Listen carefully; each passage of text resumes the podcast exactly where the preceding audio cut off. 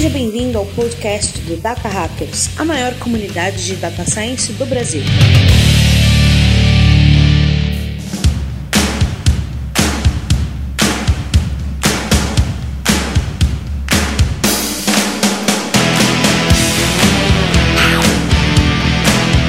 Fala galera do Data Hackers! Achou que esse podcast ia ser apresentado pelo Paulo? Achou errado! o episódio de hoje chama-se Mulheres em Data Science. Até pelo empoderamento feminino, esse episódio vai ser comandado por mim. Então, eu, Luciana Lima, sou cientista de dados na 3Data, que é uma empresa de consultoria em analytics. Eu sou Poliana, ou Poli, trabalho como cientista de dados na Hotmart há mais ou menos dois anos. Oi, gente, é, eu sou Giovana, estou trabalhando atualmente como cientista de dados lá na Max Milhas. Isso, hoje vai ser bem diferente, viu, mulherada? Quem for mulherada aí pode se sentir representada. Meninas, como vocês, que foi assim a carreira de vocês até virar cientista de dados? É até curioso, eu comecei, eu encontrei um mundo de dados lá na Max, eu entrei como desenvolvedora back-end, e aí faz mais ou menos um ano e meio, um ano que eu tô aí trabalhando na área de dados, Codex. Legal. Eu, a minha formação, eu sou estatística, trabalhei muitos anos, assim, na área de estatística mesmo, com avaliação. E depois que eu fiz uma pós em BI, comecei a gostar muito da área de TI e tal, e tive coragem de fazer a virada para o mundo de TI, para o mundo de ciência de dados, e estou super feliz com essa minha virada. Eu comecei na computação, comecei a faculdade lá em 2009 e logo depois eu meio que fui direto para o mestrado e foi lá que eu comecei a conhecer um pouco do mundo da ciência de dados. Na época a gente ainda não existia esse termo, era só é, mineração de dados, enfim. E depois do mestrado eu meio que vi que o mercado já estava começando a crescer no Brasil para ciência de dados e era mais ou menos o que eu fazia. Mas comecei como analista de business intelligence, uma consultoria aqui em Belo Horizonte depois vim para Hotmart e comecei a trabalhar realmente com ciência de dados. Meninas, e assim, a gente, a gente vê muito aquele diagrama lá de Venn, né, da ciência de dados, que é a união do negócio com estatística com computação, né? Vocês que vieram da computação, quais desafios, assim, que vocês mais veem na, no mundo de ciência de dados? Eu acho que o principal é unir a parte do pilar de negócios para dentro da carreira, porque pelo menos o meu curso de computação ele foi muito focado em desenvolvimento e eu tive algumas matérias de estatística tanto na graduação quanto no mestrado, mas foram bem introdutórias assim, mas já deu uma certa base para o pilar da estatística, mas a, a parte do negócio é algo que eu acho que é um desenvolvimento constante para mim, que infelizmente a gente não tem essa essa, esse ensino dentro da, da universidade. É algo que você, você consegue quando você vai para o mercado mesmo e começa a bater de frente com, com as necessidades. Então, para mim, esse está é. sendo um dos maiores desafios. Assim, imagino que vai ser constante, né? Porque a gente fica ali quatro, cinco anos na faculdade focada em desenvolver, desenvolver, desenvolver, a gente não cria essa, essa mentalidade de, de mercado, de negócio, de inteligência de negócio como um todo. É, eu tive uma experiência um pouco diferente, assim. Hoje, para mim, mim, a maior dificuldade é a parte de estatística. Lá na, na grade né, de computação, a gente teve uma matéria de probabilidade só. Então, na faculdade hoje, eu ainda não vi nada relacionado à estatística. Eu pretendo fazer uma matéria agora, esse semestre ou no próximo. Mas eu participei da empresa Júnior lá. Então eu tive um contato muito bacana com o negócio por conta da experiência que eu tive na EJ. Para quem não sabe que a empresa Júnior é uma empresa é, que não tem fins, é sem fins lucrativos, né? Com o objetivo de desenvolver mesmo os alunos do ponto de vista de empreendedorismo, do ponto de vista técnico e do ponto de vista organizacional. Então, ter participado da EJ, para mim, foi assim: abriu muitas portas do ponto de vista de como entender negócio, de como trabalhar com stakeholders, como me inserir dentro do assunto que eu não conheço para fazer as perguntas corretas, coisas desse tipo, sabe? Então, por conta da EJ, eu tive um respaldo, foi uma experiência muito bacana e que me deu muito respaldo do ponto de vista de negócio, e aí eu acho que vejo que muito do que eu tenho a oferecer do ponto de vista de análise de negócio, é, parte passou pela EJ, mas estatística para mim é muito, é muito fraco, ainda é uma dificuldade que eu ainda tenho. Então, acho que o meu desafio atual, né, é tentar melhorar é, um pouco mais. A gente conhece né, as coisas mais básicas e tudo mais, coisas que a gente precisa utilizar no dia a dia, mas é algo que eu preciso dar uma reforçada, é uma coisa que eu sinto bastante falta. Legal. No meu caso, que estou estatística, eu também, assim como a Giovana, eu participei de empresa júnior quando eu estava na faculdade, foi assim sensacional. Assim, eu tenho compartilho da mesma ideia que você, foi muito bom ter essa essa vivência com o cliente, entender a dor do cliente e tudo. Mesmo assim, principalmente pelo fato, acho que TI também tem um pouco disso, né? A gente é de área muito técnica, assim. Então, uhum. a gente tem que ter muito cuidado, e é uma coisa que eu trabalho muito, eu acho que eu já desenvolvi bastante, mas é uma coisa que a gente tá, tem que estar tá sempre atento, de quando você está conversando com pessoas que não são da área, vocês traduzir o tecniquez. E isso, às vezes, não é tão fácil, porque você está muito acostumado com aquilo, então você tem que, assim, tá sempre tentando ser entendível. Principalmente, assim, uhum. no meu caso de estatística, as pessoas têm pavor de estatística, né? Quando eu falo que, que eu formei em estatística, eu falo, nossa senhora, eu odeio estatística, sabe? Então, assim, a pessoa já tem uma trava. Eu acho que, não sei se as pessoas têm trava com TI, mas com eu estatística... não tanto quanto com estatística. Com estatística, você tem uma trava. tem um peso aí. É, então, assim, é uma coisa que eu, eu sempre tento, assim, falar palavra nenhuma, assim, de estatística que a pessoa vai ficar com medo, sabe? Então, é um, é um, é um grande desafio para mim estar tá sempre tentando me, me, me, fazer ser entendida, assim. No meu caso, acho que um, algo que facilitou um pouco essa a parte da estatística, que eu comecei, eu não fiz empresa júnior na graduação, eu fiz iniciação científica, e aí na iniciação científica você começa a ter que criar metodologias para publicar artigo, basicamente. Aqui no Brasil a gente faz iniciação científica, o mestrado, e é exigido que você publique artigos, e para você publicar alguma coisa, nacionalmente ou mundialmente, principalmente, você precisa de validar e comprovar o que está falando. Então, quando a gente precisa de validar um novo modelo, por exemplo, na computação, para publicar, você tem que utilizar de, de, de estatística para que os revisores entendam e façam com que o seu trabalho seja reproduzível e realmente possa validar a sua teoria. Então, isso acabou trazendo um pouco da base da estatística, mas ainda não é o suficiente, mas já foi um pouco mais do que o que a gente costuma ver nas disciplinas de introdução à estatística na graduação. E assim, pensando já na entrada da mulher na, no mercado de trabalho, como que você vocês veem esses programas de diversidade, cotas que as mulheres têm para entrar em empresas? Não só mulheres, né? Outros gêneros minoritários, assim. É... Na empresa que vocês trabalham tem? Como, como que acontece?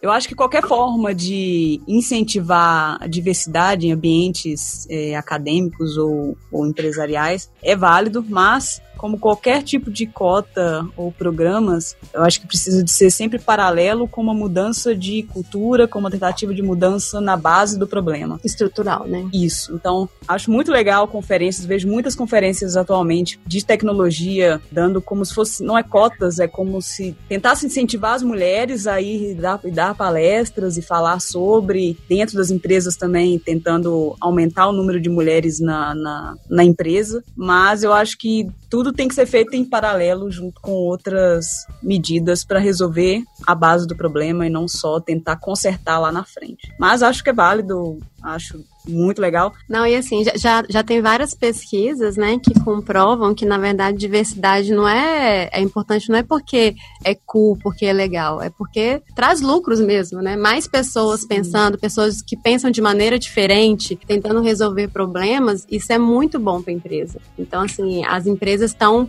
finalmente percebendo isso, que não é só uma questão de ser inclusiva, é uma questão de retorno financeiro também, né? As duas coisas. Sim, pois é. A, a Max, ela trabalha, é, tem trabalhado o pilar de, de, diversidade lá, internamente, provocando algumas discussões, algumas palestras é, de grupos minoritários, né? E isso é muito legal porque ataca essa questão, né, que a Luciana falou sobre resolver também o estrutural. Óbvio que não resolve, né? Mas provoca uma reflexão e sim provoca mudanças mesmo no comportamento das pessoas. Só o ato da pessoa falar algo e refletir depois, putz, será que eu falei besteira? Será que não estou sendo ofensivo com alguém e tudo mais? Então, esse tipo de provocação, né? Esse tipo de, de momento para discutir e aí realmente atuar no, no estrutural da coisa é bem legal, né? Porque realmente provoca uma mudança. A pessoa vai sair ali da Max um dia, mas provavelmente vai levar isso com ela e aí pode ser agente de mudança de outros ambientes de trabalho, isso é muito fantástico. Agora, falando especificamente sobre o, o ato né, de, de programas de diversidade, dar cotas e, e coisas, eu sou bastante a favor porque a, a diferença está posta, né?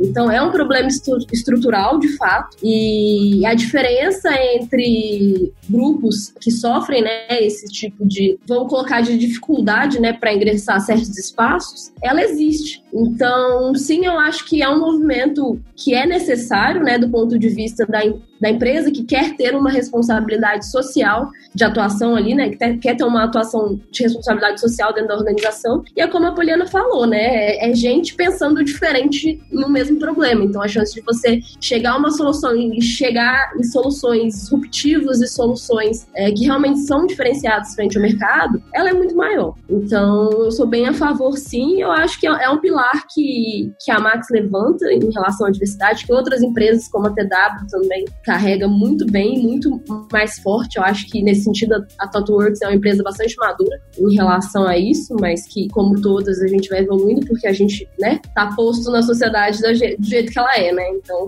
é, é trabalhar mesmo, trabalho de formiguinha para ir atacando essas realidades. Mas eu acho bem fundamental e bem bacana. Assim. Legal. O que eu acho uma coisa de pontuar, uma coisa legal de pontuar também é que é interessante ter abrir esses programas de diversidade, mas que eles não fiquem só na parte mais baixa da empresa. Uhum. É importante que as mulheres estejam também nas lideranças, porque eu já trabalhei numa empresa que tinha muita mulher. A maioria dos colaboradores era formado por mulheres. Só que quando você começava a subir, assim, na hierarquia, ia diminuindo drasticamente. Então, assim, uhum. é, é importante a gente ter essa representatividade também em cargos mais altos, até pra gente ter uma referência, sabe, de onde a gente quer chegar. Hoje, na, empresa que eu trabalho hoje, por exemplo, a gente tem uma sócia que é mulher agora. Então é muito legal você ver, poxa, tem uma mulher como sócia de uma empresa, sabe? Então, eu acho que é, é, importante não só abrir, mas também em níveis mais altos, assim. É isso que a Luciana falou, realmente é, é, concordo totalmente. Eu acho que uhum. no Brasil, principalmente na nossa área, ciência de dados, ainda a gente ainda vê muito poucas mulheres trabalhando com ciência de dados, pelo menos eu fui procurar no meu LinkedIn esses dias mulheres trabalhando ciência de dados, até para pensar um pouco na, na, na pauta aqui da, da, do que a gente ia conversar, e eu, não, eu descobri que eu não conhecia nenhuma mulher da, da área, sabe? Então, foi, tipo, foi surpresa para mim. Eu achava que pelo menos ia aparecer umas duas ou três, e no meu LinkedIn não tinha quase nenhuma. Eu vou fazer esse teste aí, que eu fiquei até curiosa.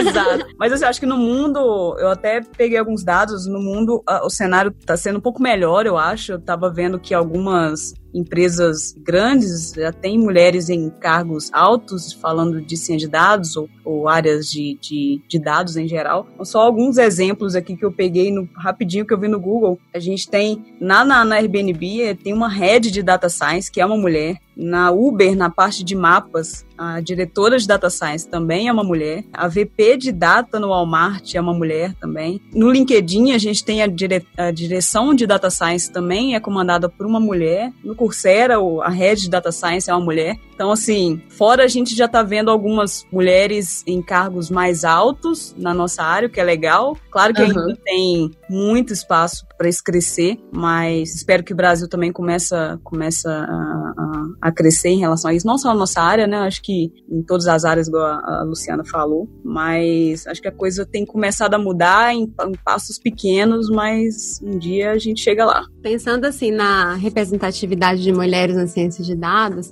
a Kaggle faz uma pesquisa todo ano, a de 2018 ainda não saiu o relatório final, mas a de 2017 saiu lá que 17% apenas dos cientistas de dados do mundo são mulheres. Assim, e é uma pesquisa que quase 20 mil pessoas responderam, então assim, tem uma amostra razoável e, e tudo a nível mundial, e é um percentual muito baixo, assim. E eu, e eu vejo muito isso, igual a, a Polly falou, que ela olhou no LinkedIn dela e não tinha ninguém. E nas equipes que eu trabalhei de ciência de dados, equipe puramente ciência de dados mesmo, eu sempre fui a única mulher. Agora, agora na, na 3 Data que tem uma, uma menina que tá lá, que é a Bárbara. Mas assim, a, a primeira equipe que eu tava, eu era a única mulher, e depois que eu fui pra a 3 Data, eu era a única mulher, agora entrou mais uma. Mas é uma coisa que a gente vê muito pouco, assim, sabe? É realmente escasso. A gente vê muito, muitos homens, assim. Acho que principalmente nessa área de tecnologia, né? Eu lembro que na minha turma da graduação eram entraram 40 pessoas na mesma turma que eu, eram três mulheres, sendo que uma desistiu no meio do caminho, a outra acho que formou tem pouco tempo também, mas mestrado foi a mesma coisa, acho que no ambiente profissional é do mesmo jeito, então a gente tem realmente um caminho longo aí. E eu acho é. engraçado, porque não sei se vocês têm essa percepção, mas na, no mundo de BI tem muita mulher. Pelo menos assim, quando eu fiz a, a, minha pós, a minha turma era quase toda de mulher. Eu fiquei até assim, poxa, achei que eu ia chegar aqui, ia ter um monte de homem, ter um monte de mulher, e eu descobri que BI tem muita mulher. Só que por algum motivo as mulheres de BI tem, não estão migrando, a exceção da Poli aqui, né? Elas não estão migrando para a área de ciência de dados, né? Eu fui no evento, Luciana, que eu fiquei até bastante surpresa. Era um evento de, de BI e realmente, tipo assim, eu acho que eu posso até dizer que estava mais ou menos pareado. Quase 50% mulher, 50% homens. E aí eu, eu vejo que realmente é muito proveniente das mulheres que estão tentando migrar do BI para a área de ciência de dados. Eu tive muita sorte, né, que eu comecei, eu estou no começo de carreira ainda, mas já comecei com uma para, assim, maravilhosa, que é a Cacau, que trabalha lá com a gente. Então já tem uma ótima referência, assim, a Cacau já trabalha há muito tempo e tal. É, mas eu percebi que realmente nos eventos, quando eu vou especificamente de BI, você vê que a proporção ou ela se equaliza ou tem até mais mulheres. Mas realmente a migração acho que é uma questão de tempo, porque a né, que eu fiz é que ainda assim a parte de negócios, né, que a gente tem em BI, que é um pouco mais próximo do negócios, cabe mais mulher. E aí quando a gente vai para a parte de programação, algoritmos, etc, não, aí tem que ser homem. Então eu acho que é um pouco herança dessa ideia, sabe? Dessa uhum. coisa mais antiga de que né, a mulher tá ali mais próximo do negócio, comunica e não sei o quê, e o homem é que pensa o algoritmo, que escreve código, enfim. Uhum. Então eu acho que é um pouco herança desse pensamento, mas eu, eu, eu acredito, tô esperançosa que a mudança, sim, é, é acontecer essa migração, viu? Acho que toda migração diária gera ruído, principalmente quando você já tá na área há muito tempo, né? Então, esses profissionais que já trabalham na área de BI, eu acho que vai gerar um ruído para fazer a transição, afinal são novos aprendizados, novos desafios, mas mulherada, desanima não, vambora. Vem que lindo. Bom, meninas, e assim, em relação, vocês já estão há um tempo no mercado de trabalho e tudo, a gente trabalha na área de TI, que tem muito homem, assim. Na visão de vocês, vocês já, viram, assim, já sofreram algum preconceito, abuso, assédio no ambiente de trabalho, até na faculdade, assim? Como que é a experiência de vocês, assim? Eu queria só, só.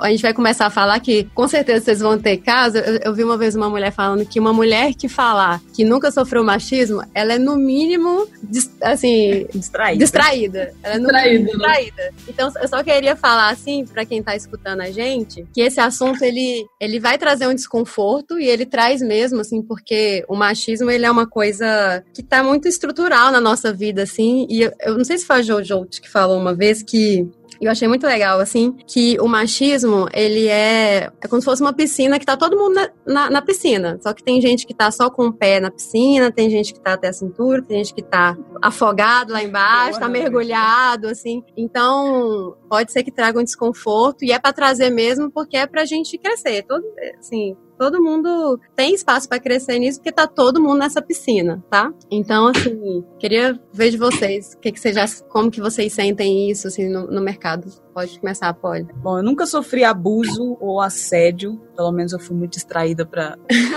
perceber. perceber. Mas já sofri alguns preconceitos, não no ambiente de trabalho, é, mas eu lembro uma época que eu estava na escola, no último ano, é, estudava numa escola que era muito focada em vestibular. Então, terceiro ano era aquela loucura para passar no vestibular na melhor faculdade da cidade. E a escola ela dava é, simulados constantemente pra gente, como se fosse um pré-ENEM, e o diretor da escola chamava um por um na sala dele ao longo do ano para mostrar qual foi o resultado dele e perguntar qual curso que, os, que, que, a gente gostaria de fazer. E aí eu lembro que eu comentei em algum desses encontros que eu queria fazer computação, e aí ele pegou o, o, o, o caderno dele lá, que tinha as, as como que fala, aquela nota média para passar, né, que dos anos anteriores, e eu lembro que a minha nota da, da dos pré-ENEMs que a gente fazia na escola era tipo abaixo da média do curso que precisava. E aí eu lembro dele falar coisas do tipo, ah, faz outro curso. Ele me sugeriu um outro curso, não lembro qual que era, mas era um curso tipo que seria mais fácil para entrar, porque a escola só queria mesmo que alguém passasse na, na, na faculdade, não importava para ela qual curso que era. Então ele meio que sugeriu, ah, faz outro curso, porque esse daí você não vai conseguir passar. Em outro momento, já na faculdade, quando eu comecei a fazer iniciação científica, eu comecei a trabalhar com sentimento análises, análise de sentimentos, né? Traduzindo. Isso em 2000 e 2011. Na época, eu não sei no mundo, mas no Brasil ninguém falava em análise de sentimentos, muito menos o mercado. E eu lembro quando eu comecei a trabalhar com isso, eu via comentários do tipo, ah, isso é, é você tá tipo fazendo iniciação científica, pesquisando nessa área porque é uma área totalmente de mulher mesmo, é analisar sentimento, não sei o quê. Para quem não sabe, a galera é ignorante, né? Para quem não sabe, a Sentimentos é, é, uma área da computação que visa criar ou utilizar modelos de machine learning que mistura psicologia para tentar automatizar o processo de detectar polaridade dentro de textos da web, ou é, reviews de, de filme, coisa do tipo. Hoje é uma área já bastante conhecida, muitas empresas já vêm utilizando, inclusive tem empresas focadas só em criar sistemas para detecção de, de sentimentos é, nos textos, em, em, opiniões da sua empresa, em comentários do Twitter, no Facebook, Instagram. Mas naquela época era meio que obscuro, ninguém sabia o que, que era e a galera meio que achava que era coisa de mulher. Então, é tipo, ah, faz todo sentido você estar tá trabalhando nisso, porque só você mesmo, como mulher, conseguiria criar um modelo para analisar sentimento. Tipo, nada a ver, mas. Então, essas foram as é duas. engraçado, tipo o pessoal morre pela ignorância mesmo, ignorância no sentido de falta de conhecimento da coisa, gente. Sim, uhum. sim. Vai te atacar pelo preconceito, mas assim, mostra total ignorância sobre o assunto, que tá falando que, nossa, isso é pra você. É, é, é cada coisa que a gente escuta que a gente, sei lá, é pra mim. Mas essas foram as duas situações. Assim. Eu tenho uma história até que curiosa em relação a isso, porque eu comecei de casa, né? Eu tenho seis irmãos homens. Enfim, minha mãe sempre cuidou para fazer com que a gente tivesse a mesma criação, as mesmas responsabilidades. É um negócio que eu acho até muito engraçado. Tipo, minha mãe, é, a gente tinha uma escalinha de louça, né? Aí, de lavar louça para ajudar quando a gente ficou maiorzinho. Aí minha mãe foi e, e, fez uma escalinha, cada um tinha sua vez de lavar louça. E aí, quando os meninos chegavam assim, mas mãe, lavar louça não é coisa de menina? Manda a Giovana lavar. Minha mãe, não, senhora, Giovana não é sua empregada? Você não tem, você não come, você não suja? Então vai lavar também. Então, nesse sentido, em casa, a gente sempre, sei lá, eu tive um respaldo assim de da criação que os pais meus pais deram pra gente, sabe? Uhum. Então, óbvio que a gente é criado, né, no, no universo machista, então tem coisas que acontecem de casa para fora e até coisas aqui, aqui dentro de casa, machismos que eu reproduzia, porque a gente escuta, né, no dia a dia e tudo mais. Mas eu tava acostumada com o universo masculino. Quando eu cheguei no ensino médio, eu queria fazer administração e aí eu queria, só que eu queria muito fazer ensino médio num, num, num não sei se vocês conhecem, o, o Instituto Federal, é o antigo Cefet aqui. E aí eu queria entrar porque eu queria, porque eu queria entrar no Cefet, eu queria fazer ensino médio lá, porque eu estudava numa escola pública, e aí eu sabia que talvez eu não ia conseguir ingressar na universidade pública se eu continuasse lá. E aí eu estudei para esse pro vestibulinho, né, que tinha para entrar no, no Cefet, ele era Cefet virou IF no ano que eu que eu ingressei. Aí passei, só que lá era o ensino médio concomitante ao ensino técnico. Só que o único técnico que tinha era técnico de informática. Então se eu quisesse fazer o ensino médio de qualidade, eu tinha que engolir o técnico de informática e ponto, era obrigatório. E aí fomos, e aí no fim, por não ser uma escolha, porque era o único técnico que tinha disponível, então você tinha lá sala mesclada, homens e mulheres, fazendo o curso de informática, então é diferente quando você faz o vestibular para informática, que em geral tem, né, majoritariamente homens e tudo mais. Então era universo de ensino médio comum, né, que a gente tinha disciplinas de informática. E aí foi onde eu apaixonei pela área. Eu fui realmente sentir o impacto disso quando eu entrei na faculdade. Tipo assim, eu tinha quatro anos de técnico de informática, já programava, já tinha feito projeto, tinha TCC lá na época, tipo assim, já tinha, né, quatro anos aí, já tinha feito um projeto mobile, que na época que saiu o Android Studio, não sei se vocês lembram. Então eu já tinha feito um monte de coisa para eu chegar na faculdade e a galera virar para mim falar que eu tinha que programar fogão. Os meninos não sabiam o que, que era um for. E aí virava pra mim e me mandavam programar fogão. Eu fiquei, gente, o que que está acontecendo que eu não tô entendendo isso aqui? Se for então, um fogão pra... IoT, você programa, né? é, tipo é bem por aí. Então foi muito difícil o começo, assim, da faculdade. Tinha uma galera que era, assim, bem difícil. Tinha alguns meninos que eram muito filhinhos de papai, aquela galera que sai do Bernoulli, para quem não conhece, é uma escola bem cara de né, aqui de Belo Horizonte, supondo que eu esteja em Belo Horizonte, não estou, galera.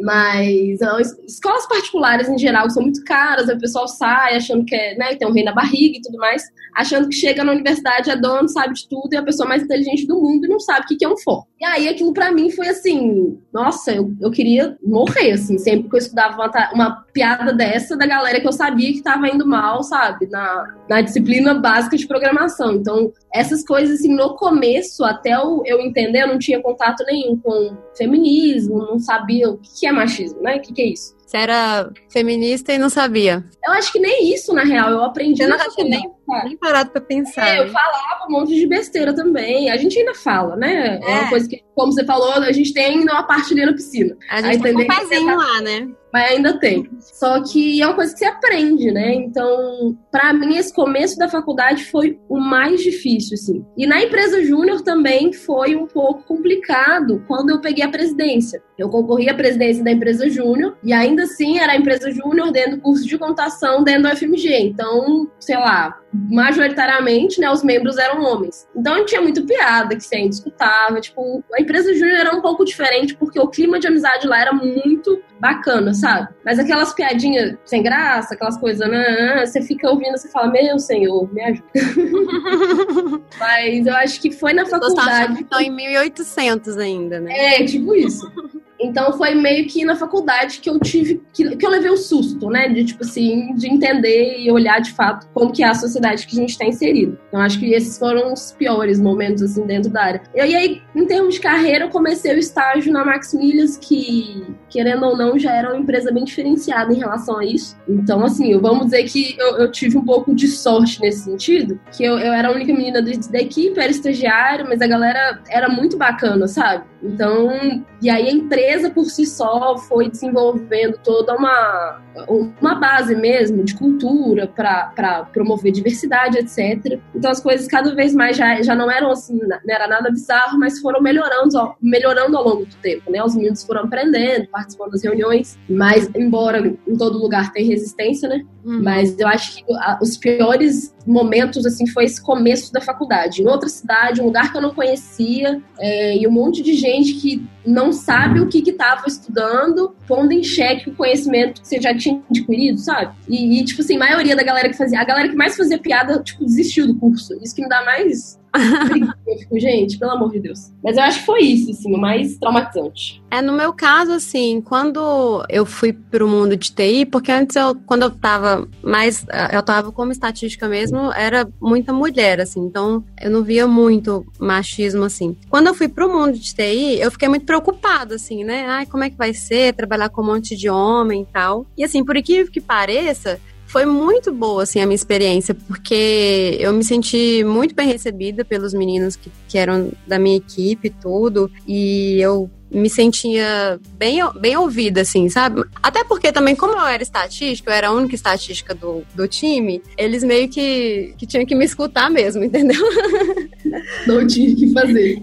Não tinha muito o que fazer. Mas, assim, sempre achei muito, assim, respeitosos e tal. Tem uma questão, assim, que é muito do homem, assim, que eu, que eu, pelo menos, assim, que eu vejo, que é a questão de interrupção, assim. Homem tem mania de interromper a gente em reuniões. Isso já aconteceu Isso muito, assim. É Até bem chato. É, e é muito chato. Assim, até que na, na empresa que eu tô hoje, é, não tem, assim, muito, a, até porque é uma empresa mais moderna, igual vocês vocês falaram, você trabalha na Maximilha, apoio trabalho na Hotmart, eu trabalho na Trezado, são empresas mais modernas, né? Empresas de, de TI mesmo. Mas na empresa que eu trabalhei antes não era, é, eu trabalhava numa área de sistemas, mas assim, era uma empresa mais tradicional. Então, eu já participei de reuniões que eu fui interrompida, que o cara ficava me chamando de chuchu. Sabe? Ô, chuchu, deixa eu te explicar uma coisa. Jesus. Jesus. Aí eu fazia aquela cara assim, ah, vai, explica antes que eu levanto e saio daqui. Então, assim, já, já passei por isso, assim. E ele fazia isso com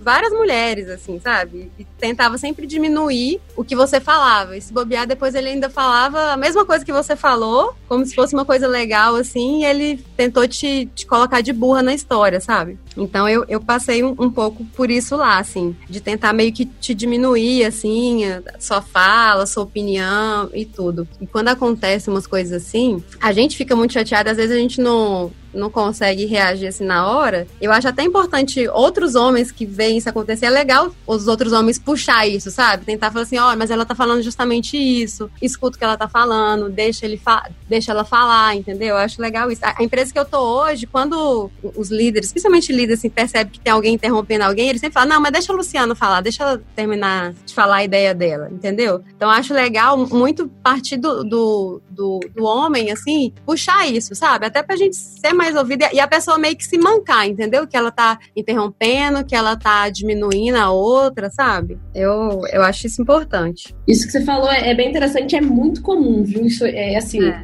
acontece com todo mundo, basicamente. A gente teve uma conversa lá na Max com todas as mulheres de tecnologia e isso foi uma das coisas mais apontadas, assim, sabe? Que frequentemente acontece, seja lá dentro mesmo dos meninos que estão ali trabalhando com a gente no dia a dia ou terceiros que vêm trabalhar, enfim, de todos os lados. É, isso é comum e eles nem percebem que estão fazendo, na real, sabe? E aí, é, foi muito legal porque nesse, nesse contexto, uma das meninas encontrou um app, eu não cheguei a usar porque meu celular tá uma carroça, mas eu sugiro aí que quem puder testar, um app que aponta quantas vezes mulheres são interrompidas por homens. É, o app chama Woman Interrupted. Woman Interrupted. Mas aí tem esse app que, que basicamente identifica, né, quantas vezes mulheres foram interrompidas, e aí eu acho que vale o teste, né? Que aí, sei lá, você falou uma vez, a pessoa não acredita, você vai lá, usa o app e falei, aí, você vai duvidar de quem fez o algoritmo, enfim. eu acho que, Conta dra que vale também. Acho que problema, é, exatamente. O problema é que a gente. Então, às vezes você mostra, né? Então, mas acontece bastante são essas pequenas coisas que realmente, tipo assim, parecem pequenas coisas, né? Mas isso, tipo, todo dia, toda hora, em toda reunião, isso enche um saco de um jeito. É assim. A gente vê que, é, que os homens não se interrompem, sabe? Uhum. As mulheres não se interrompem, os homens não se interrompem, mas os homens interrompem as mulheres, assim. Depois que você liga essa chave de perceber isso, você começa a ver que isso acontece muito, sabe? É, é antes de ligar a chave, você não percebe, né? Isso é muito louco também. É tão, você é começa a reparar e você repara sempre. É, isso é verdade. fazer os caras começarem a reparar, né? Acho que outra coisa também que acontece muito, provavelmente vocês vão concordar comigo. A gente, como mulher, tem que reafirmar muito mais, acho que a Giovana até falou, reafirmar muito mais o que a gente está falando do que um homem falando. Então, se você está numa reunião e você quer falar, o que você falar tem que ser muito, mas muito realmente importante para ser levado em consideração. Se o cara fala, provavelmente se ele falar alguma coisa bem básica, ou até porque você já falou, não precisa de falar uma vez, não precisa de falar duas, não precisa de ter dados comprovando. É, é, é. A gente tem essa necessidade de ter que se reafirmar o tempo inteiro dentro do,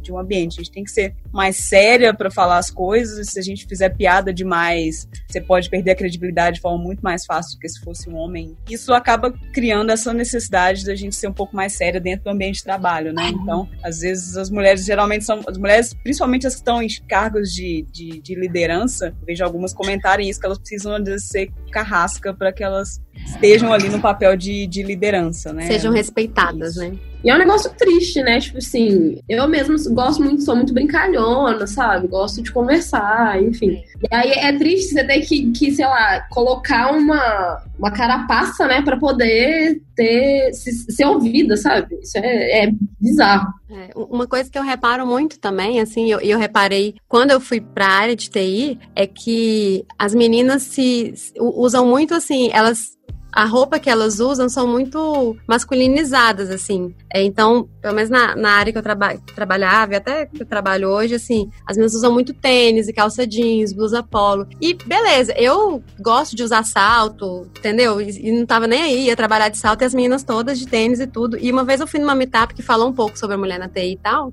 E aí uma menina falou que ela, que ela gostava de usar salto e tal. E aí quando ela começou a fazer faculdade de TI, ela, os meninos não respeitavam muito é, a, a, a, esse lado feminino dela. Então, para ela ser aceita como pessoa no grupo, ela teve que se masculinizar um pouco. Então, ela falou começou a usar blusa polo, calça jeans, tênis. E os amigos dela ficavam assim: Poxa, mas você mudou muito seu estilo. Ela, ah, quero ser aceita e, e, tudo. E eu vejo muito isso, assim. Eu, eu, vejo, tudo bem, que é muito mais confortável você usar um tênis do que um salto. Mas assim, será que é que você usa porque você realmente prefere usar um tênis ou se é uma coisa que você faz, assim, para ser aceita, sabe?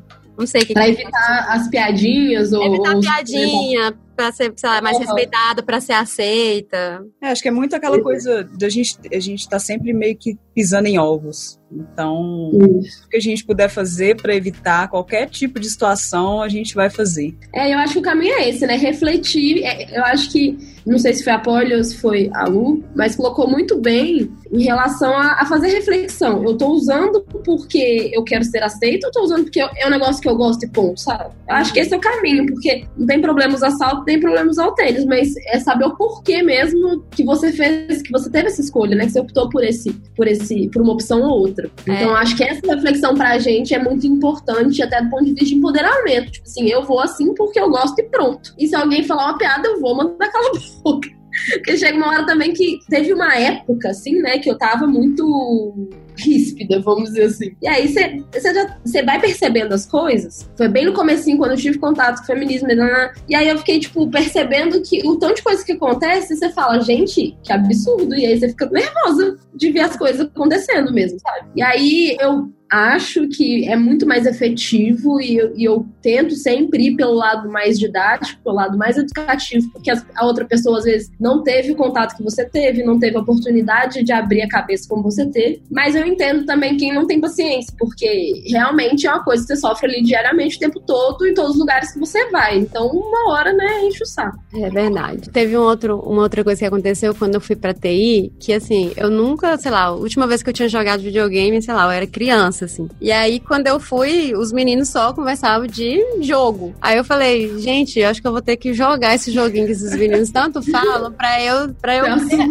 assunto com essas pessoas, né? E aí eu comecei a jogar, assim assim, tá? Foi até legal, assim, por um tempo, mas depois não é minha praia mesmo jogar. E aí depois eu parei, assim, mas você vê, olha pra você ver, eu fiz uma coisa e assim, esses jogos, eles te viciam, né? Então, uhum. eu comecei a gastar um tempo que eu tinha, que eu não tinha, aliás, para jogar o jogo com os meninos, pra eu ter assunto, pra eu ser inserida e, e tal, mas assim, olha que, que loucura. Depois eu fiquei pensando, será que um homem faria o contrário, sabe? Será que se um homem fosse, tipo, uma equipe que só tem mulher, se ele, sei lá, iria fazer uma coisa só de mulher, sabe? Sei lá, ir no cinema com as, com as meninas, uma coisa assim, não sei. Eu não sei se o contrário ia acontecer, sabe? Eu acho que eles só iam falar, ah, tipo, ok, não tô nem aí. Não...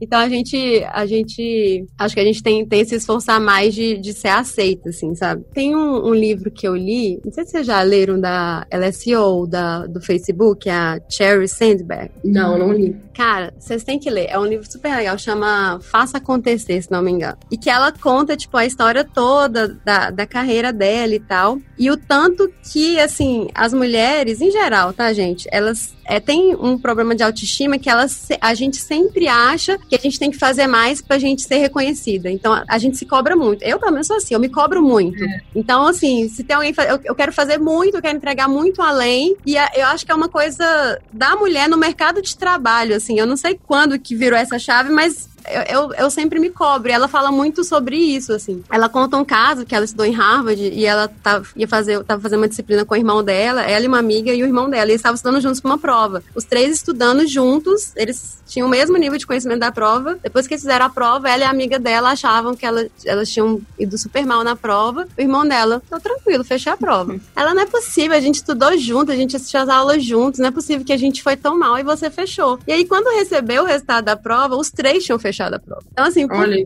que, elas achavam que tinha ido mal? Porque elas não, não, não tinham res, respondido, né, tão perfeitamente as questões e ele, e ele tava tranquilo, assim, ele tá, não, fechei, sabia tudo, entendeu? Tem um exemplo muito prático disso, que eu vejo muito acontecendo, e eu percebo que outras mulheres também fazem. Quando a gente vai se candidatar a uma vaga de emprego, a gente só envia o currículo se a gente tiver, no mínimo, no mínimo, 99,9% é. da, da, do que eles estão pedindo na vaga. É, a gente esquece que o papel de recrutar é do recrutador, e não nosso. Então a gente, a gente deixa de enviar porque a gente vê que um dos quesitos ali a gente não se encaixa, para ah, não vai não rolar, atende, nem vou é. mandar, deixa eu ver outra. Os homens não, geralmente os caras, é, isso tem uma pesquisa, fiz entrevista com, com várias pessoas, e aí os homens, geralmente, se eles têm até tipo 30% se eles conhecem os requisitos do que tá ali descrito na vaga, eles se candidatam. E pronto, eles dão a cara a tapa. A gente não, a gente tem essa necessidade de completar tudo ali para que você, para que a gente se sinta suficiente para né? Tipo é, assim, a altura isso. daquela vaga. Não, não, tem 50 metros, não, essa vaga aqui é. já é minha, já tá, tá dentro. Nossa, eu não lembro,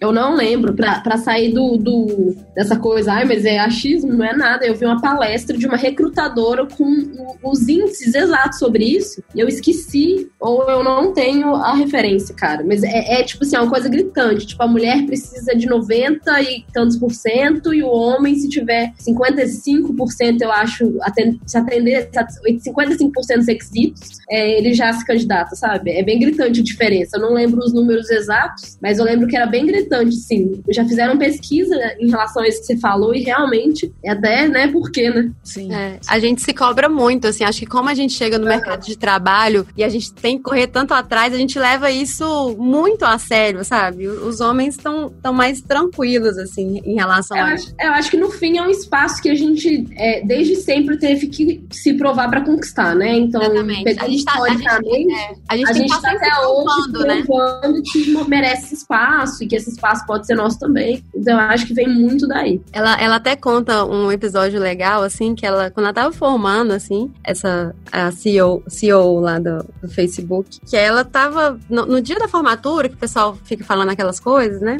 Aí ela, a, uma mulher lá começou a falar o quanto que foi difícil, que ela achou que não ia dar conta. Ela falou que to, todas as mulheres que estavam lá no auditório começaram a se super se identificar, que elas achavam que elas estavam sozinhas, que só elas se cobravam muito, sabe? E assim, não, era é uma coisa tipo da mulher, essa coisa de se cobrar muito, assim. Ela, ela dá um outro exemplo legal, que ela, ela foi eleita, se não me engano, em 2012, a décima mulher mulher mais poderosa do mundo pela Forbes. Olha para você ver quanto que essa mulher não é foda. E aí, quando saiu essa notícia, todo mundo ficou, ai, parabéns. E ela, tipo, super diminuindo. Ah, esse ranking é uma bobagem, sabe? É, esse pessoal, sei lá, de onde que tiraram que eu sou poderosa e tal. E ela ficava se diminuindo, sabe? E aí, ela, acho que uma assistente, uma secretária dela teve que chamar ela numa sala e falar assim: olha, para de se diminuir. A partir de agora, quando alguém te parabenizar, você vai agradecer. Não precisa falar nada, só fala obrigado e tá tudo bem. E aí ela falou, ela ficou, depois ela ficou pensando, gente, por que que eu me diminuí? É um marco, né? Imagina você ser eleita. Uhum. Ela não era chefe de Estado, de que acho que,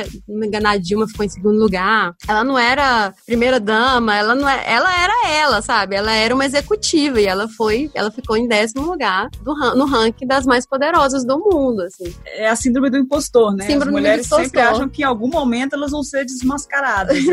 é, é bem isso. Descobri que, na verdade, eu deveria nem ter entrado nessa, nessa competição. Então é melhor ficar quieta, porque se me descobrirem, meu Deus. E é interessante a gente ver que isso acontece assim, em, em, até em alto nível. Você vê a mulher CEO do Facebook e ela se sentiu dessa forma, sabe? Então, assim, é muito um, um, trabalho da gente fazer uma reflexão de se a gente precisa se cobrar tanto, sabe? Se que a gente pode dar a cara a tapa também, sabe? É difícil, mas assim, eu acho que é um exercício que a gente tem que fazer, porque na verdade esse pensamento nosso é muito estrutural. A gente aprendeu da, da, ah. dos nossos pais e, e, é importante a gente nem passar isso pra frente, sabe? É, isso, isso é muito verdade, nossa. Eu tenho, assim, uma referência de casa, né, que a minha mãe sempre trabalhou em banco e tal, e sempre foi super independente. Então, eu sempre tive essa referência, eu sempre quis ser super independente, nunca depender de homem nenhum e tudo. Então, também é uma cobrança, né? A gente querer ser independente, tudo. E isso é super legal, mas assim, tá ok também a gente ser fraca às vezes, a gente errar às vezes, não tem problema nenhum, sabe? É, tem muita essa coisa, mulher não pode chorar. Cara, mulher pode chorar, entendeu? Homem pode chorar também, tá? Tudo bem, meninos, vocês podem chorar. Todo mundo pode chorar quando quiser. É tipo isso, né? Essa separação que, que, que a, a, sociedade faz de mulheres podem isso, homens podem aquilo. Gente, essa é maior baboseira atrás de vida é, que já inventaram neste mundo. Exatamente.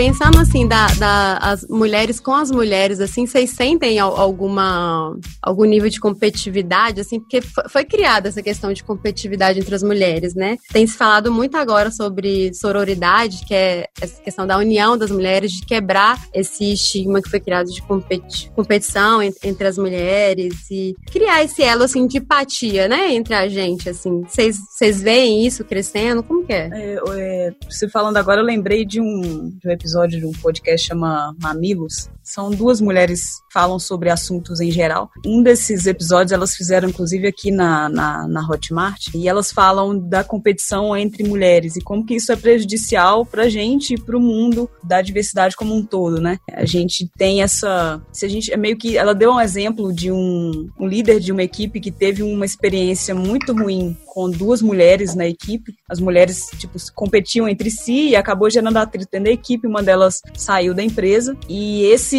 é, esse líder, depois dessa situação, dessa situação, ele disse que nunca mais ia contratar mais de uma mulher na, na equipe dele. Então virou um, um, um, problema bobo que, que não tinha necessidade de, de, de haver competição dentro da, da, da, equipe pelas duas mulheres, virou um problema maior porque agora a empresa, querendo ou não, tem menos espaço para mulher que poderia ter. Não, criou uma restrição então, absurda, exato. né? Então, assim, acho é. que é, é, é, é um problema que a gente realmente tem que evitar. Eu acho que a gente tem que trazer as mulheres para perto da gente mesmo, são nossas ali companheiras de luta, digamos assim. E a gente tem que tomar muito cuidado com esse tipo de, de, de situação. É, isso é verdade. E é, é triste, né? É triste para as duas, né, que, geraram esse clima, sendo que podiam estar aprendendo juntos. E triste pro cara também, que os dois pediram desculpa, né, gente? Porque é, quanto, quanto, quantos homens não brigam em time? Vamos lá. E aí ninguém nem lembra, né? É, ai, passou, coisa de homem, acontece. É. Já já eles se entendem e vão se abraçando de novo. Ai, que preguiça. Não, e, e, é legal até a gente amadurecer isso, porque há mais tempo atrás eu já falei, eu prefiro trabalhar com homem do que com mulher. E é uma coisa Nossa, que tem que construir, sabe? É, uhum. e, e hoje em dia, às vezes, tudo bem que homem é, é, mais fácil no sentido assim, homem, se você falar alguma coisa, xingar ele de alguma coisa no, no trabalho, assim, ah, isso aqui você fez, tá errado, sei lá, alguma coisa assim. Homem, cara, deu 10 minutos, passou, acabou, já não guardou nada e tal. Em geral, mulher guarda um pouco mais mago, mas não é questão de você preferir, é questão de você saber lidar com as pessoas. E isso é super importante pro seu crescimento até pessoal, sabe? Você ter esse tato, tem pessoas que são mais sensíveis, tem pessoas que são menos sensíveis, e isso é importante pra gente saber lidar. Eu, cara, hoje em dia eu adoro trabalhar com homem, adoro trabalhar com mulher. Se eu vejo que tem alguma mulher que começa com esse negócio de uma competiçãozinha, eu já tento assim, cara, nós estamos juntos, amiga, entendeu? Não tem nada disso. Eu, eu tento sempre trazer pro lado, porque se a gente não se ajudar,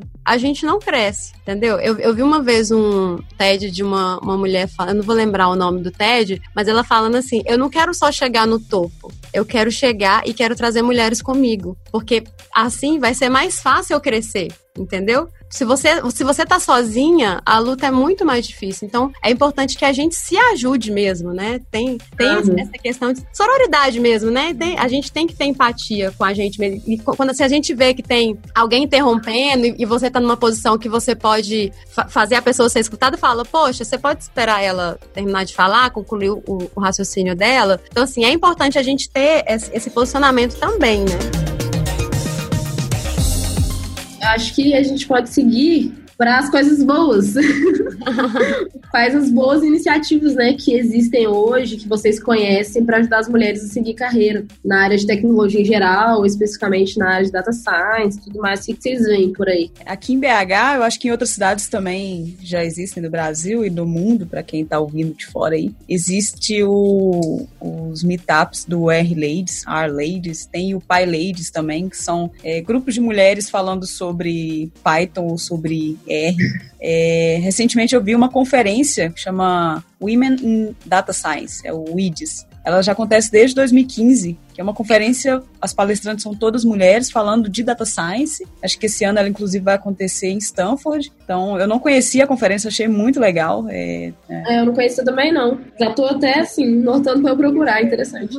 É, tem também o Women Tech Makers, que é um é patrocinado pelo pela Google. Aqui na Hotmart a gente teve um ano, dois anos atrás o hackathon para, para mulheres. Então foi muito legal, assim, veio mulher de todo todo canto do país para participar da, de um desafio de programação. Foi muito legal, a gente conheceu mulheres muito fodas. Tem o Women, Women Who Code também. Tem bastante coisa por aí. Eu sigo, por exemplo, um Twitter de uma menina, o Twitter dela é Vida de Programadora, que ela fala do dia a dia dela como programadora, assim, acho bem interessante. Legal. Eu, eu, vou, eu nunca fui na, nessas meetups para mulheres mesmo, mas eu gosto muito de em meetup aqui em BH, mas eu sinto muita falta de ter mulher lá. Uhum. Eu já fui em vários meetups que se eu não era a única mulher, tinha eu e mais duas lá, assim. Uhum. Eu acho que seria legal, é, é legal ter essas comunidades feitas por mulheres para Sim. mulheres, mas é legal também a gente participar das meetups gerais mesmo, assim, sabe? E até a gente falar. Eu, eu, eu falei agora em dezembro, se não me engano, na meetup de Machine Learning Experience aqui de BH,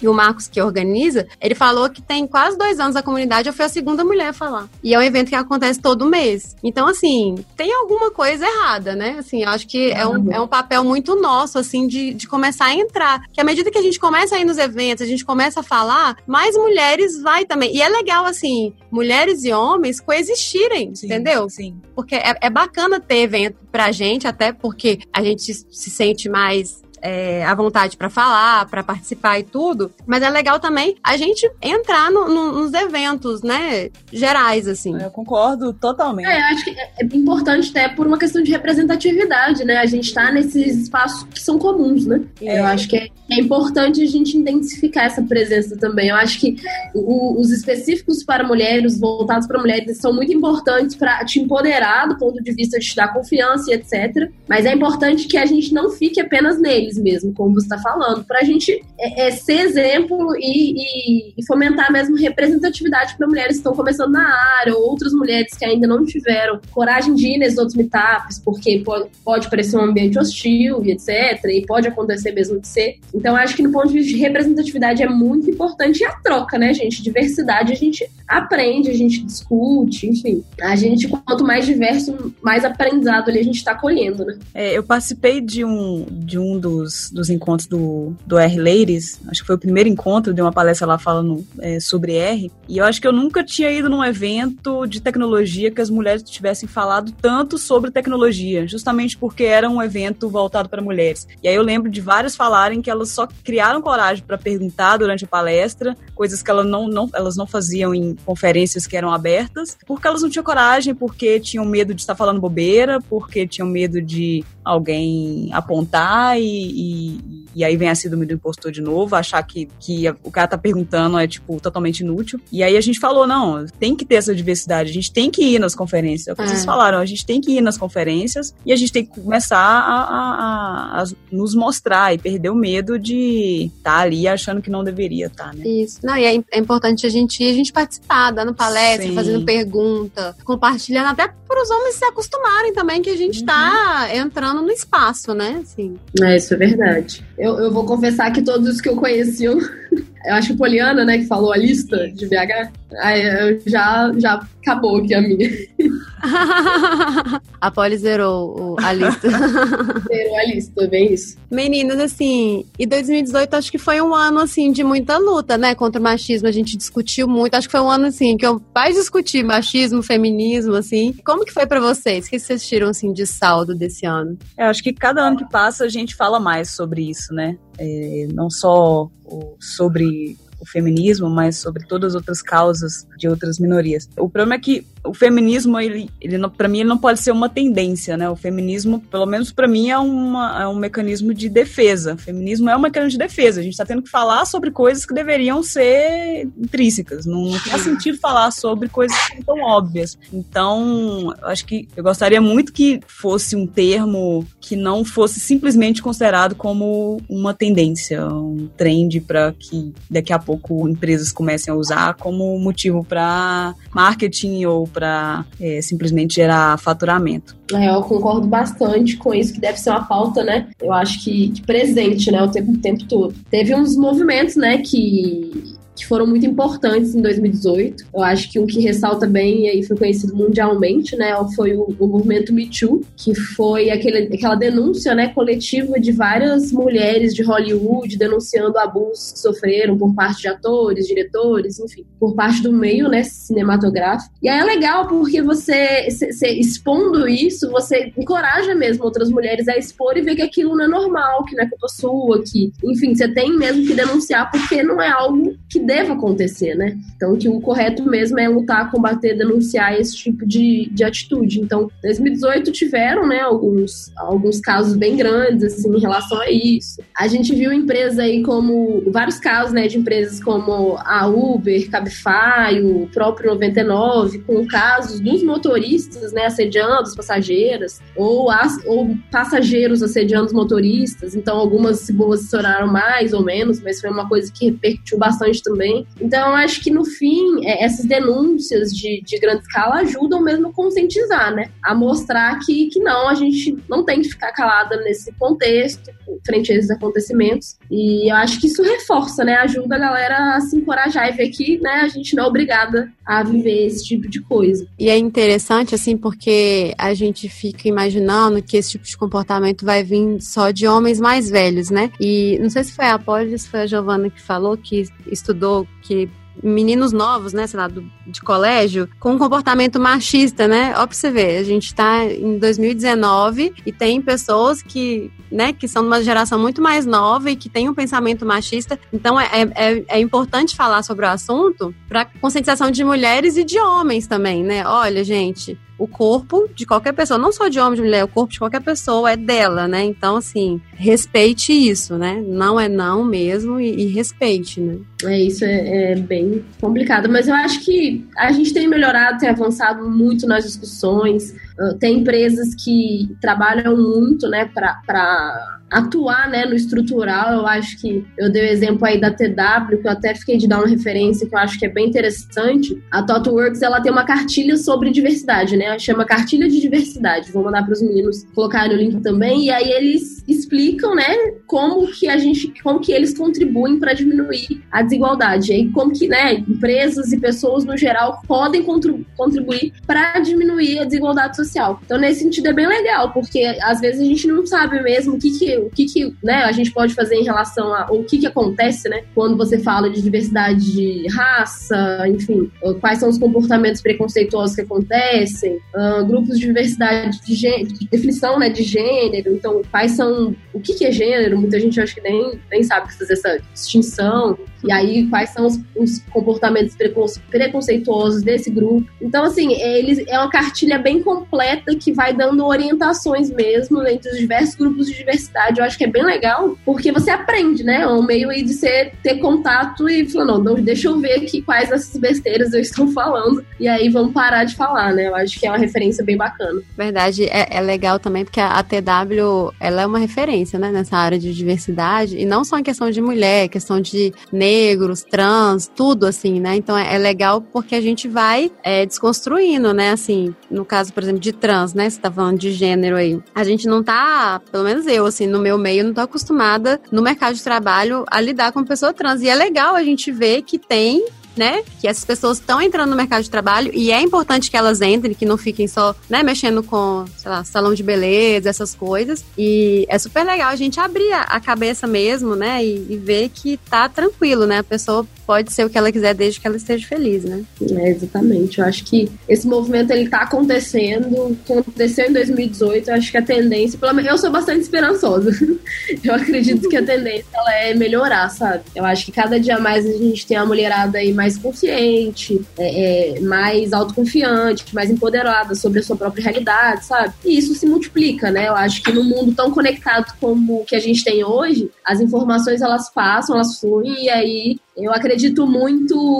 Não sei se vocês conhecem aquela página no Facebook. Empodere duas mulheres? Empodere duas mulheres. Isso, obrigado. Acredito muito na teoria, né? Tipo, empodere duas mulheres, porque as mulheres serão as mães dos, da próxima geração, né? Então, se você tem uma mãe empoderada, a chance de certas coisas acontecerem é muito menor, né? Porque você ter, vai ter ali uma mãe consciente na criação dos seus filhos e tudo mais. Então, em vez de, sei lá, ficar lutando, é óbvio que é importante, né? Tratar a geração atual atual. Mas em vez de você ficar ali dois anos brigando com seu colega de trabalho que não quer mudar de ideia de jeito nenhum, porque, né, enfim, velho, cabeça dura, etc., qualquer coisa, qualquer outro motivo N, se ele não quiser mudar, ele não vai. Aí eu acho que vale muito mais o investimento dessa ideia, assim, empoderar outras duas mulheres, porque são elas as protagonistas das próximas gerações, né? Então uhum. acho que é muito mais efetivo. Eu acho até legal a gente estar tá sempre conversando sobre feminismo, porque tem muita gente, muito homem, né, que ainda confunde. Eu tenho amigos hoje, assim, que eles acham que feminismo é a mulher querer ser melhor que o homem, sabe? E tipo, uhum. cara, a gente tá em 2019 e a pessoa ainda não tem uma clareza de qual que é a nossa luta, sabe? Então, é importante a gente ficar, né, a gente conversar sobre isso, assim. Outro, outro dia eu escutei numa mesa de um bar um, um amigo meu falando que homem olha muito, quando ele vai procurar uma mulher, ele olha muito beleza e que mulher olha como que é a vida profissional do cara.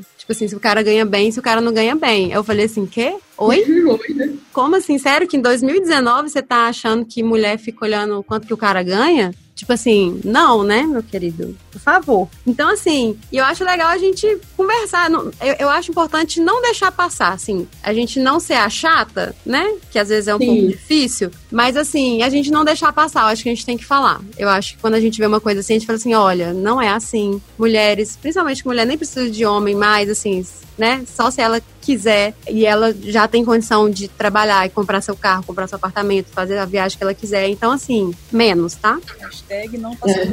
É. Hashtag não passarão. Hashtag vai, vai dar seus pulos. Se você não for interessante, não, não tem o que você fazer, não. Tem um vídeo muito bom em relação a isso. Ele chama Maioria Oprimida. É um vídeo que inverte os papéis. Monta uma sociedade onde os homens são tratados como as mulheres são tratadas na sociedade e as mulheres tra sendo tratadas como os homens são. E aí são coisas do cotidiano, coisas muito básicas, até coisas mais pesadas. Assim, é um vídeo muito bom, é curtinho, ele tem 10 minutos. Nossa, gente, sério, ele é fantástico, porque ele começa super leve, sabe? E aí você vai olhando assim, tipo, nossa, fica tão ridículo quando você vê um homem fazendo, sabe? O que, que a gente passa por isso?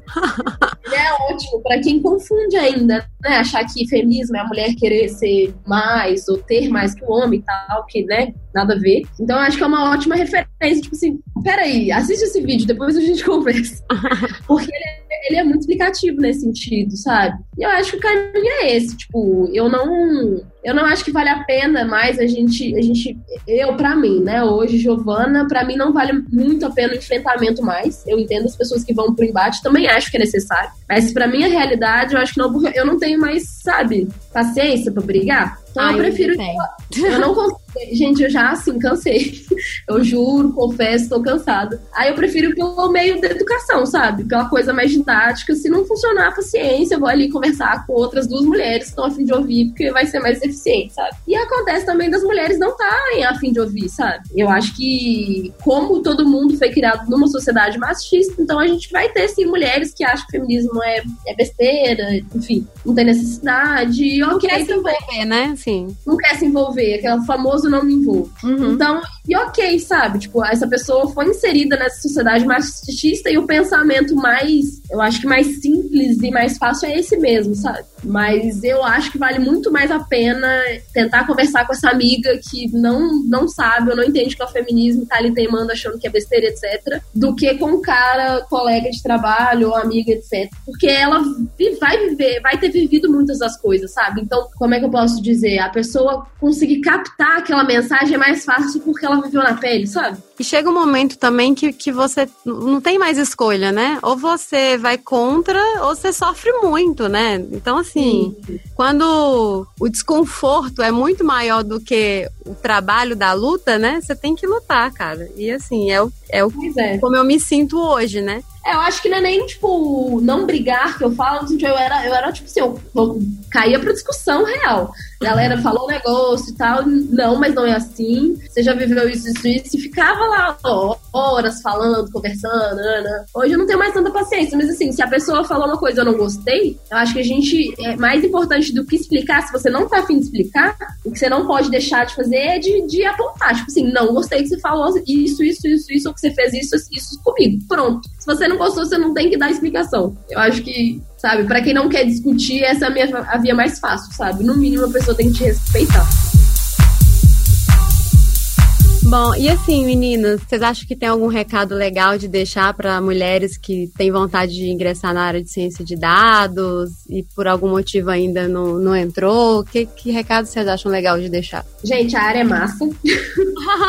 não desistam, é uma área fantástica, está crescendo demais, tem muito espaço. Eu participei junto com o pessoal de recrutamento lá da Max. No processo né, de, de recrutamento de algumas pessoas, está muito difícil de achar pessoas mesmo, porque é uma área nova e tudo mais. Então, assim, tem vaga. E aí eu fui fazer bench, fui conversar com outras empresas, tá tipo assim, todo mundo precisando de pessoas para trabalhar na área. Então, é uma área super aberta, com espaço muito interessante, com grande potencial de crescimento. Então, assim, não se deixe intimidar, sabe? Eu acho que a gente é capaz, como qualquer outra pessoa, existem aí N mecanismos, cursos online, a galera não gosta. Tem gente que gosta, que ama, tem gente que não gosta, mas, assim, cada um tem suas preferências, tem uns ótimos. para quem prefere aí um meio mais acadêmico. Rola também bastante matéria lá na UFMG para quem é de Belo Horizonte. Eu imagino que nos outros estados, outras cidades e universidades públicas também tenham né, a opção de você fazer a, matéria, a disciplina isolada. Então você vai na universidade, eu, eu, até achei estranho porque muita gente não sabe disso. Você vai na universidade é, pública e pede para fazer aquela matéria especificamente. Então tem umas no DCC da UFMG bem interessantes, inclusive uma chamada Introdução à Ciência dos Dados. Então, enfim, tem, tem bastante mecanismo aí aí pra gente correr atrás,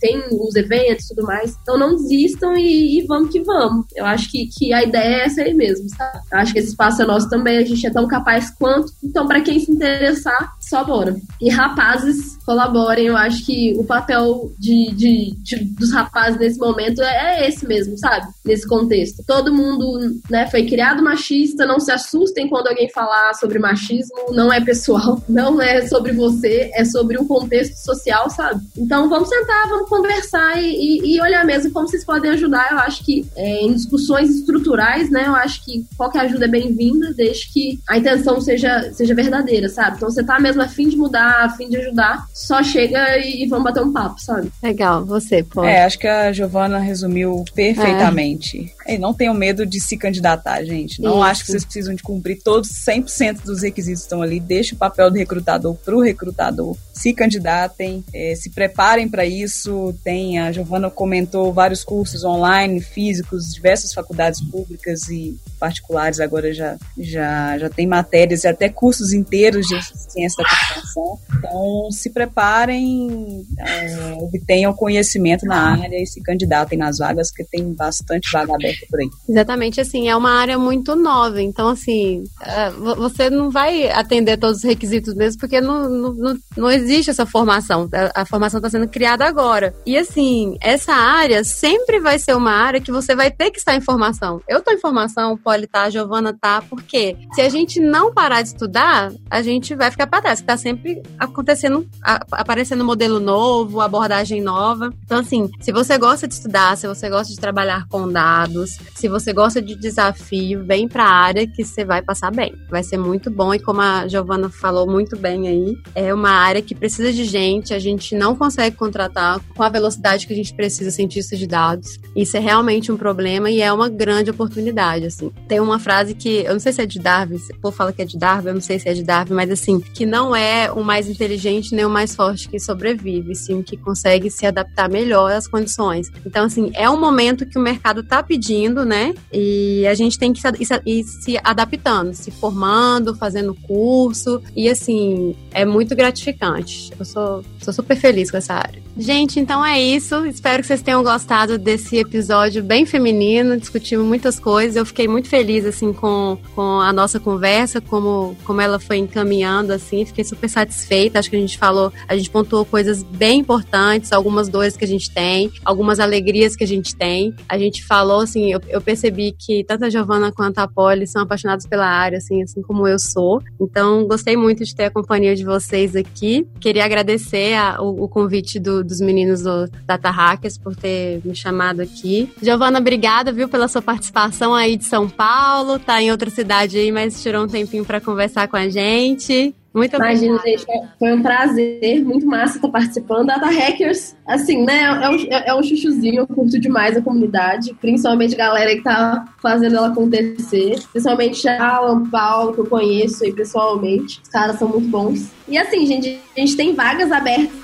lá na Max Mills. É, a gente está com vaga de, de analista de dados. Então, quem está procurando é uma oportunidade, uma empresa massa, um ambiente legal. Mulherada, é um ambiente seguro para a gente trabalhar no ponto de vista de que é uma empresa que está investindo bastante, né? Em criar esse ambiente e evoluir ele cada dia mais. Então, assim, temos vagas. Estamos procurando aí grandes talentos. Venha dar, dar uma olhadinha, conhece um pouco a empresa, que eu acho que pode ser uma oportunidade bem bacana aí para vocês. Beleza, Polly, muito obrigada viu, pela sua participação. Adorei nossa conversa. Quer se despedir? Eu que agradeço participar aqui do, do, do Data Hackers falando de um tema tão legal e ainda mais falando sobre mulheres nessa área, que ainda estamos escassas, mas espero mudar nos próximos anos. Fazendo um jabá aqui, alguém, se alguém quiser me seguir lá no LinkedIn e bater um papo, falar um pouco mais sobre a área, é só me adicionar lá, Poliana Gonçalves. E a gente aqui na Hotmart também estamos com vagas abertas, dá um pulinho lá no site, tem algumas vagas dentro do nosso time para engenharia de dados. É, dá uma olhadinha lá e não se acanhem e se candidatar. Valeu, galera. Colocar meu LinkedIn aqui também, Luciana Lima, da 3 Data, tá bom? Gi, quer, quer deixar seu, seu LinkedIn aí, se o pessoal quiser te adicionar? Sim, sim, pode mandar mensagem, a gente conversa. É Giovana Neves Damasceno. Giovana com dois N, gente. É. Eu peço para os meninos escreverem lá, vai estar na descrição. tá, mas fiquem à vontade, pode procurar mesmo que a gente troca uma ideia, a gente conversa. Eu acho que essa troca é bastante importante, né? Isso aí. Muito bem lembrado, Giovana. Meu nome também é com dois L's, Y e dois N's. Então, lá no LinkedIn talvez vai ser fácil de achar se for direto pelo nome certinho. então tá, gente. Valeu, gente. Obrigada. Obrigada.